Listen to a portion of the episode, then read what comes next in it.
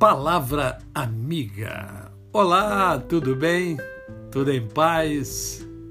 Hoje é mais um dia que Deus nos dá para vivermos em plenitude de vida, isto é, vivermos com amor, com fé e com gratidão no coração. Agradece que tudo de bom acontece. E eu quero conversar com você hoje sobre os acontecimentos que nos ferem. Sabe?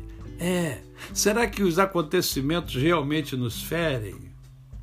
Ou nos criam obstáculos?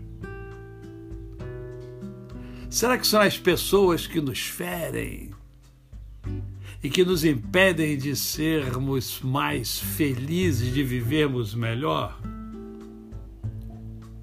Ou a questão não está nos acontecimentos, nos fatos, nas pessoas. Está justamente nas nossas reações, nas nossas atitudes. Quantas vezes nos desesperamos frente a um acontecimento, um acontecimento que ele pode pode ocorrer Racionalmente sabemos que pode ocorrer e quando ocorre nos desesperamos, ficamos. Né? Por exemplo, a morte.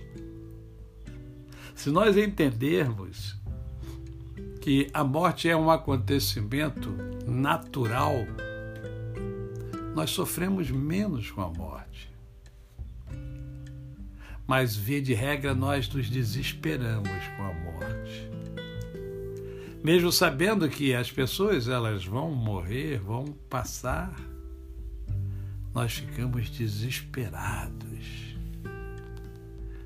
São as nossas reações, as nossas atitudes que fazem a diferença junto ao, aos acontecimentos da vida.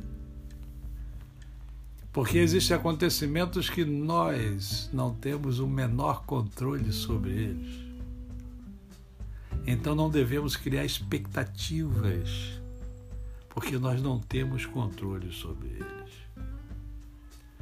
Não podemos esquecer as circunstâncias externas de nossa vida.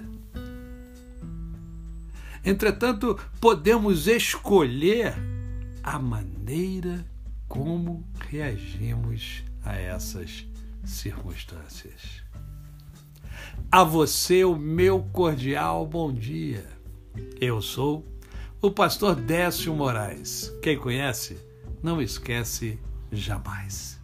Ah, hoje tem Mundo em Ebulição no meu canal no YouTube, Décio Moraes. Vamos conversar hoje sobre a família. Eu gostaria, ficaria muito feliz se você pudesse estar comigo lá. Hoje, às 20 horas, no meu canal do YouTube, Décio Moraes. Até amanhã.